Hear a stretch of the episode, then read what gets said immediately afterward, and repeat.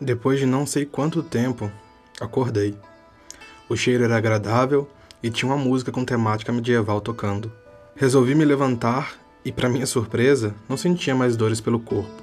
Minhas pernas, cabeça, costelas, tudo estava surpreendentemente bem. Fiquei surpreso, porém, ao me ver ainda na forma de Urã. Algo claramente não estava certo e eu não sabia muito bem o que fazer.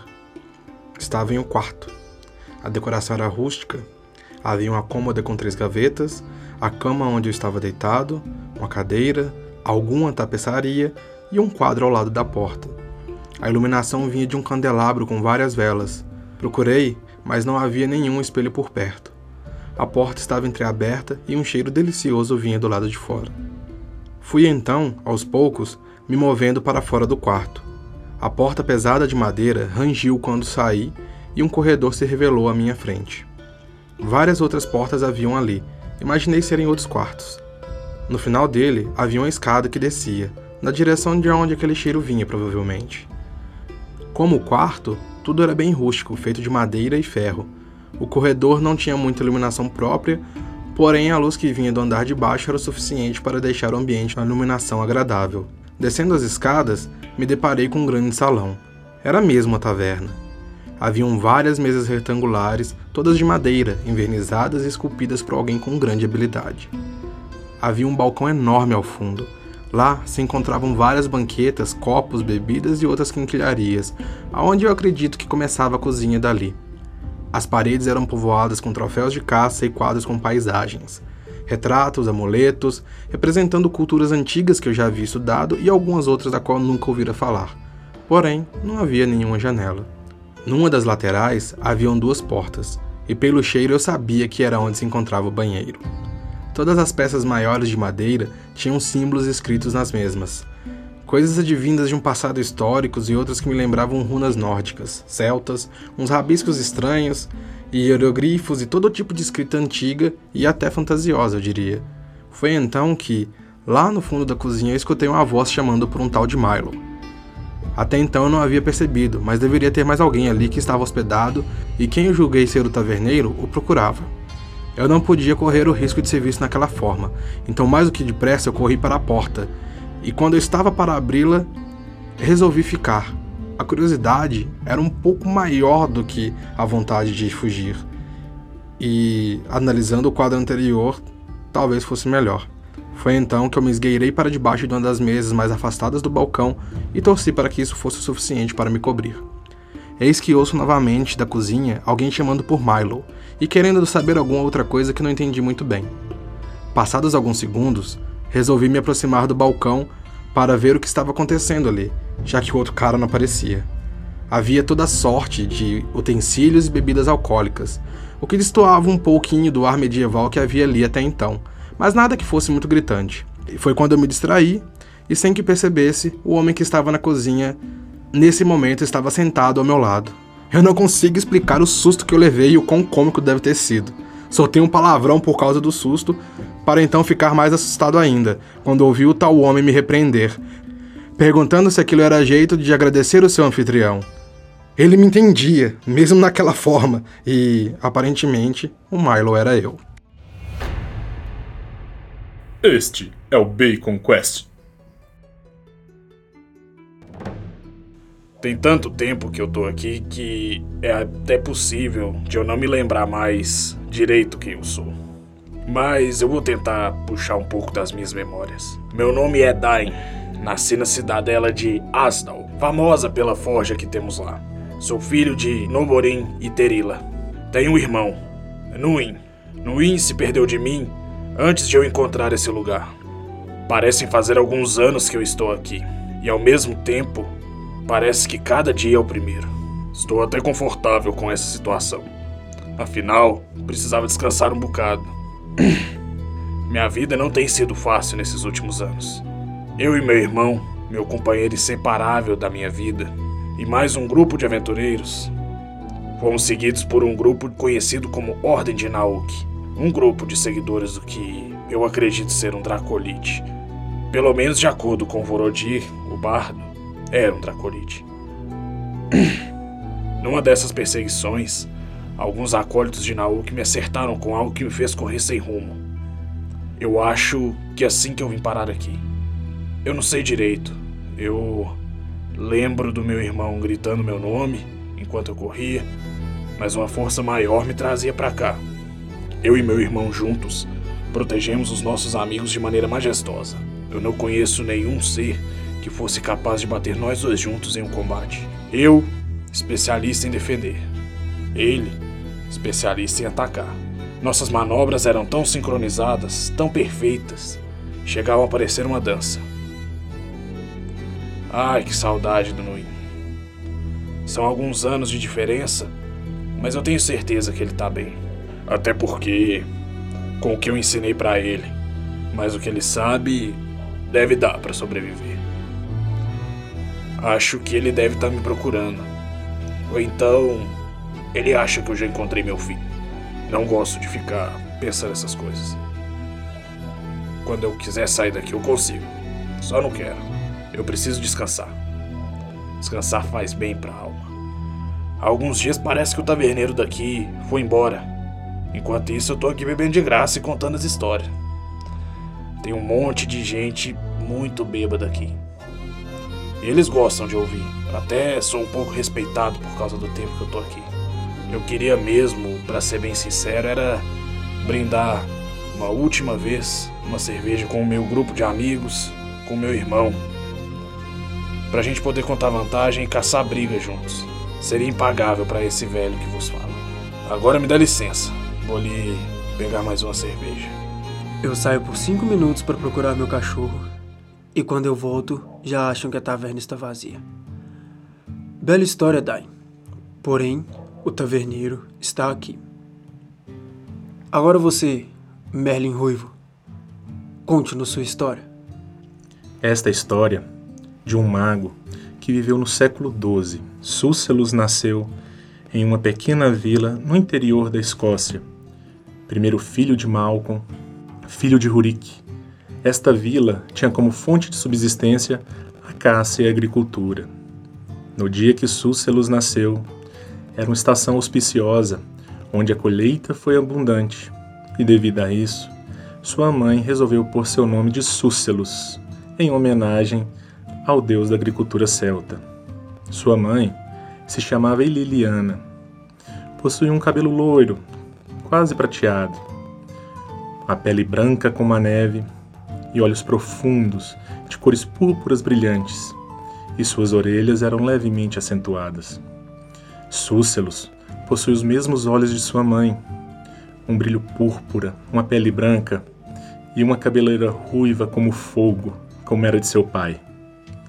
Após alguns anos de seu nascimento, bons presságios caíram sobre o local. As plantas cresciam mais vivas e esplendorosas, e o solo se tornou mais fértil. Súcelos adorava trabalhar no campo com seu pai, sob a visão alegre de sua mãe cuidando da terra. Em seu aniversário de 15 anos, um velho homem que passava pelo local sentiu uma leve diferença no terreno e começou a perguntar sobre os acontecimentos que levaram aquilo. Depois de alguns dias de pesquisa, ele chegou à casa de Malcolm. O velho homem se espantou com a mãe e o rapaz Súcelos. A mãe de Súcelos se assustou com o velho homem, já abraçando seu filho, com o intuito de protegê-lo.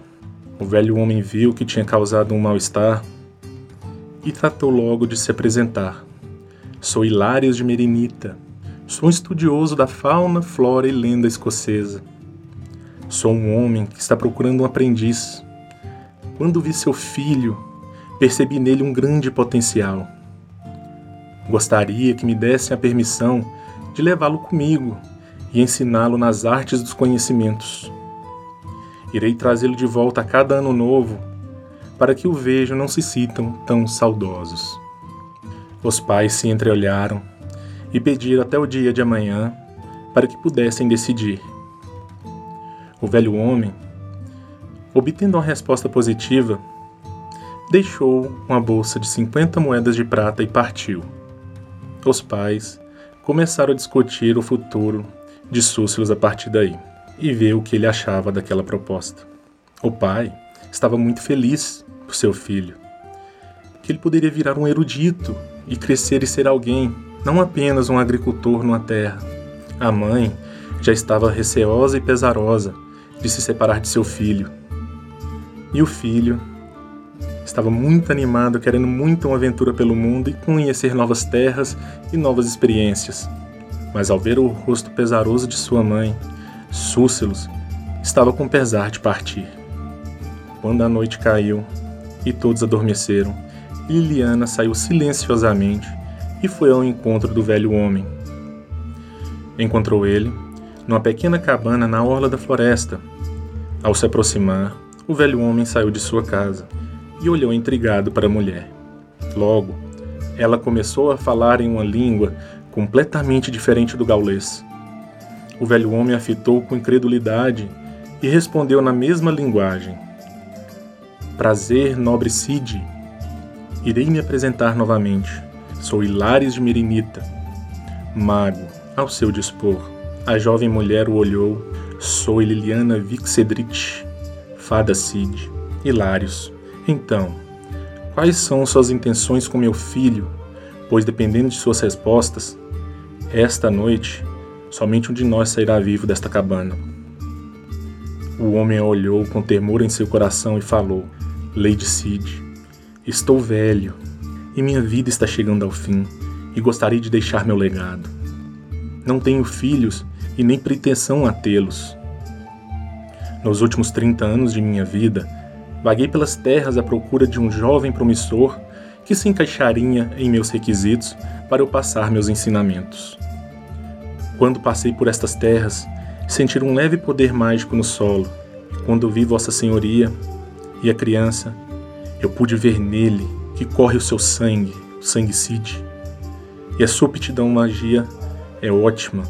Ele mesmo libera poder mágico mesmo sem saber. Tudo isso pelo amor que ele tem a vocês, e às plantas e à terra. Sou um mago verde, eu percebo estas coisas, e tenho certeza que as conquistas dele serão bem maiores que as minhas. Oh, Lady Cid, eu lhe imploro, deixe-me treiná-lo, deixe-me torná-lo um mago, tão bom que jamais teve outro nestas terras. E por ele ter um sangue de vocês, ele terá muitas vantagens, e com isso lidará também com facilidade com seu povo. E Liliana não viu nenhuma malícia ou mentira na voz do velho mago, e sorriu e concordou que deixaria seu filho partir nesta jornada de conhecimento, mas que a cada ano, em um mês, seu filho passaria com eles, junto de sua família. O mago concordou prontamente com esta condição, e assim, na manhã seguinte, Hilários e Súcelos tiveram sua jornada iniciada. Quando Súcelos completou seus 22 anos de idade, ele completou seu aprendizado. Foi iniciado na ordem hermética merinita, sendo-lhe ensinado tudo sobre a descendência de seu sangue, poderes, deveres e como controlá-los. Assim, podendo ter seu próprio laboratório, seus lacaios e buscar a verdade e conhecimento até os fins dos tempos. Quando Súcilos completou seus 35 anos de idade, ele iniciou uma peregrinação ao mundo das fadas para conhecer melhor seus antepassados e seus poderes. Nesta viagem, ele pôde conhecer mais sobre as fadas, se apaixonar por algumas e morrer de amores por outras. Conheceu seu tio por parte de sua mãe, que o ensinou sobre o reino das fadas, seus líderes e seus poderes e como eles funcionavam. Após cinco anos de estudos e conhecimentos sobre as fadas, ele resolveu voltar ao mundo humano. Quando ele estava preparando para lançar uma magia de portal, com a queima de um vis para melhorar e fortalecer a magia, algo deu muito errado. Uma distorção temporal apareceu, envolvendo Súcelos numa completa escuridão. Ele foi tragado pela sombra, vagou durante dias no limbo e quando suas esperanças estavam no fim, ele viu uma pequena luz que o atraiu como uma mariposa atraída pela chama de uma vela. Ele estava faminto, ele estava com sede, ele estava cansado, ele estava vivo. Quando ele parou para ler o nome desta taverna, taberna do fim do mundo. A porta misteriosamente se abriu e uma voz lhe convidava a entrar. O cheiro de gordura, bebida, comida e cera de vela queimada era inebriante, o que o impelia a entrar e descobrir que segredos deste lugar magnífico reservava para sua pessoa. E foi assim que ele veio parar aqui, um lugar que está em todos os lugares e ao mesmo tempo não está em lugar nenhum. Não entendi por que, esse maluco falou na terceira pessoa, não, mas tudo bem. Ô, Verdinho, vai ficar só rindo de todo mundo aí ou vai contar a sua história também? Bora? Oi? É, o, moço, me, me, me vê um, um copo de leite. Eu quero leite. Obrigado. O, o meu nome é, é Gômito e eu sou um, um Goblin. Goblin, Goblin. Goblin. E, e você sabe o que é Goblin, não, moço? O, o Goblin é assim, ó. Muito tempo atrás tinha os, a, a rainha dos elfos, sabe? Aí ela foi dar uma cheirada numa, numa, numa, numa flor demais cheirosa que só cresce na escuridão e quando ela é alimentada pela, pela, pe, pelas lágrimas de criança. E então, então eu, é, a, não, a rainha dos elfos, ela cheirou, deu uma cheirada lá na flor, lá na flor, e aí, achou! Aí sai os goblins de lá. É, essas criaturas formosas e, e, e formosas e, e, Me dá outro copo de leite? É, obrigado. Então, eu, eu cresci nos esgotos e há pouco tempo eu me tornei um adulto entre os goblins. É tipo quando você é criança e depois você vira homem, só que goblin. E aí eu eu comecei a virar goblin homem, adulto goblin, porque eu, eu me tornei o decapitador de joelhos. É mais ou menos correspondente à altura do pescoço daquele anão esquisito ali, ó. É, mas como vocês é grande, acaba sendo no joelho mesmo, né? É, tanto faz. Aí Aí eu comecei a decapitar uns joelhos aqui, outros ali, roubava as calcinhas das moças nos varal e vendia pros caras esquisitos que tinha perto do porto.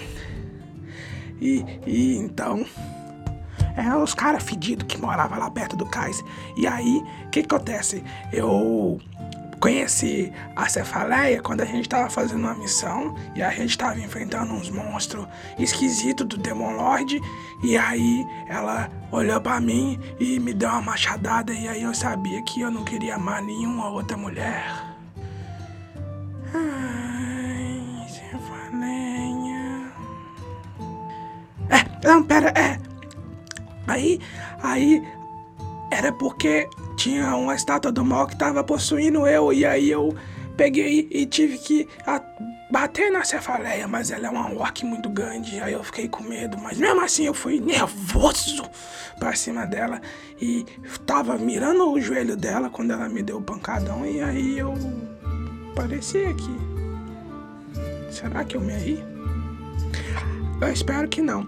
É, assim, porque nós Goblin, nós não, não tem como ir para nenhum lugar depois da morte, porque nós, nós tem o corpo e a alma presos numa coisa só. É a maldição que atinge todo o povo que veio de lá daquele outro lado, lá daquele plano que eu não vou falar. Depois eu conto.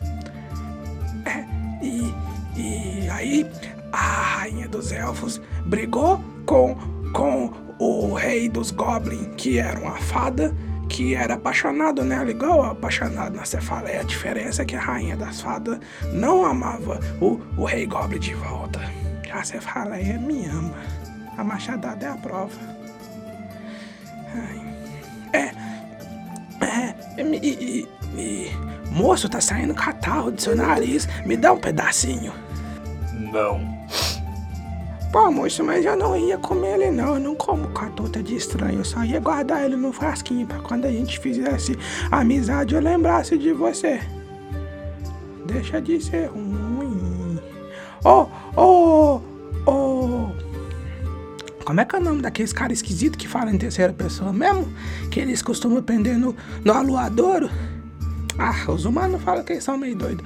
Mas por que, que você fala na terceira pessoa? Você não sabe falar min ser Schwabas. Que eu não entendi seu nome, desculpa, é muito difícil, tem mais de duas sílabas. Para de enrolar, Nanico. Continua a sua história. Calma, moço, me dá mais um copo de leite que eu vou querer. É, não? Por favorzinho. Pegar a faca. Tá, tá, tá, tá, tá. Tá bom, Skarskovskis.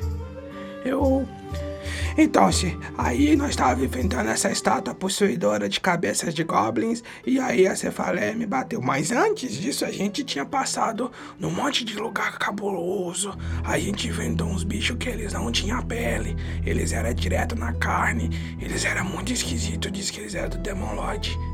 É. Imagina como é que eles faziam para poder tomar banho. Só de passar o sabonetinho de viadeiro, tudo. Imagina a Pepeca. Peraí.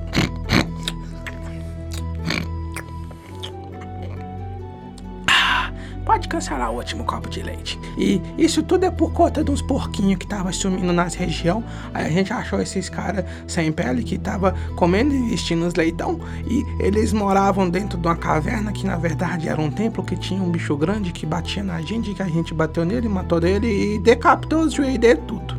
E eram uns três ou quatro joelhos. É.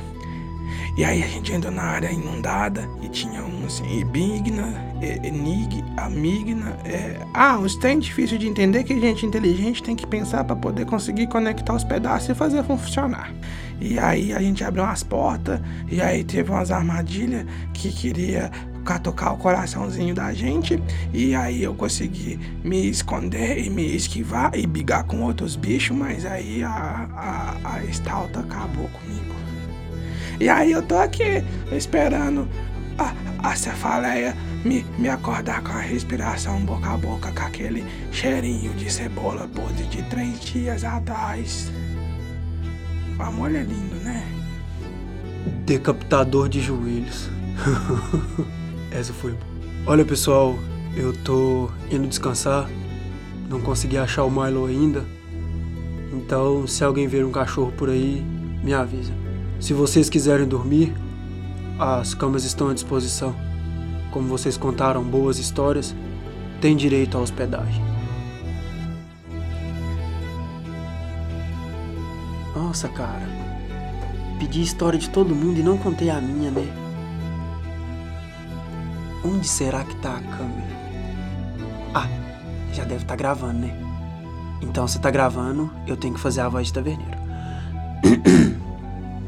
Bom, o meu nome é Bartolomeu Rockhold, mas podem me chamar de Bart. Eu tenho, ou tinha, 32 anos. Faz tanto tempo que eu tô aqui, mas parece que foi ontem. Enfim, sou nascido e criado em Los Angeles, sou filho de uma professora e, acredite ou não, de Loki, deus da trapaça, da mentira e de qualquer outra coisa ruim que você queira colocar ali. Bom, desde menino eu faço pequenos golpes para sobreviver e até meus 22 anos eu sobrevivia de clonagens de cartão. Eu comprava bastante coisas e eu mostrava para os outros que eu era um cara rico. Bom, desde os meus 22 eu comecei a realizar missões para essa tal de Owari, que tinha uma guerra secreta contra o Locusto. Mas sempre foi pelo dinheiro. O japonês pagava bem e eu não podia recusar, não. Era melhor do que correr o risco de ser preso e ter que fugir da prisão de novo. Caramba, isso eu não costumo contar para ninguém. Bom, a minha história é bem idiota. A minha mãe foi para Washington uma vez, se apaixonou por um político, transaram e nove meses depois eu tinha nascido. Desde então ela nunca mais ouviu falar desse cara e quando realizou algumas pesquisas, ninguém tinha conhecido. Ela foi passada para trás. Eu nasci de um golpe, então eu tinha que ser golpista. Certo dia, em meio às minhas andanças por aí, eu estava bolando um plano para uns amigos meus assaltarem um museu e ver esse cara. Um senhor de idade, seus cinquenta e poucos anos, dizia que era comprador de antiguidades, essas coisas assim, e ele me convidou para participar de uma equipe, sei lá do que que eles estavam formando. Acho que Ireu, o nome que ele usou. Veio com papo de que eu era filho de um deus, mas eu não tinha nada de especial. Bom, na verdade, eu falava com cachorros, mas sempre achei que fosse coisa da minha cabeça, porque sempre que eu tentei fazer o Doutor do Liro com outros animais, não funcionou. Era só com cachorro. Mas um certo dia, um cachorro um pouco maior do que o comum, me disseram que ele se chama Fenrir, Fenris, algo assim. Tentou me atacar. E esse cara chegou, voando, soltando trovões do céu. Eu cheguei a pensar que fosse Thor, mas não. Ele era vermelhado, ele era japonês. Se apresentou como Peter Hayashi e me convidou para participar de um grupinho que ele estava formando. Aparentemente, o, o velho comprador de, de antiguidades trabalhava para ele. Assim, fica um pouco difícil você se manter cético quando um japonês de pele avermelhada tem uma arma que lança raios e te salva de um lobo gigante enquanto voa. A partir daí, comecei a trabalhar para Tawawara. Enfim, eu realizava algumas batalhas, fazia algumas ilusões e sempre fui bom estrategista. Então, eu basicamente passava para o meu time o que eles tinham que fazer e eles executavam. Não fugia muito disso. E eu contei bastante com a sorte, e quando parecia que as coisas iam dar errado, eu lançava uma ilusão na minha equipe e eles acreditavam que dava certo. E pronto. Em poucas missões, eu era o líder da equipe. Acho que Delta. Tem bastante tempo. Oh, fica até meio chato falar deles. Certo dia, uns espiões descobriram que terraplanistas estavam fazendo uma missão na Antártida, mas era num portal e que provavelmente eles liberariam um titã. Sobrou pra gente ir lá ver o que era isso. Até então foi tranquilo. A gente chegou lá, não precisou descer a porrada em ninguém. O Larry levou tudo na diplomacia. E na conversa mesmo, o pessoal desistiu e estávamos indo embora. Pegamos o avião e seguimos de volta para os Estados Unidos. Quando algo deu muito errado. O piloto não sabia o que estava acontecendo e acabou que a gente também não sabia e. O avião caiu. Aos poucos, minha equipe morria no meio da neve, no meio do nada. Só a vasta imensidão branca. E eu precisei me alimentar deles porque, por algum motivo, eu era a única pessoa viva em quilômetros. Quando acabaram-se as provisões, digamos assim, eu comecei a caminhar pela neve do jeito que dava mesmo, com fome, com frio. Cheguei a pensar que morri por alguns dias mas era só um sono meio profundo e estranho. Um certo dia eu acordei e tinha essa cabana. Era toda de madeira, bem rústica, completamente esquisita. E uma fumaça bem espessa saía de uma chaminé muito fina. Eu tinha certeza que era coisa da minha cabeça e continuei a andar. Quando eu abri a porta, eu me vi aqui, um lugar vazio, cheio de mesas. Pensei que uma hora o dono iria retornar, mas quando eu senti o cheiro daquele sanduíche, aquele do fast food famoso, eu não resisti. Entrei. É a minha comida favorita, cara. Não tinha muito o que eu fazer. Aquele sanduíche me olhava de cima da mesa, com batatas fritas e, pasme, um copo de refrigerante. Eu comi porque era minha primeira refeição em dias. Eu estava faminto. E aquele sanduíche foi o sanduíche mais gostoso que eu já comi na minha vida. Eu me lembraria até hoje do gosto das fritas se eu não tivesse isso todo santo dia. Bom, na verdade, não só isso.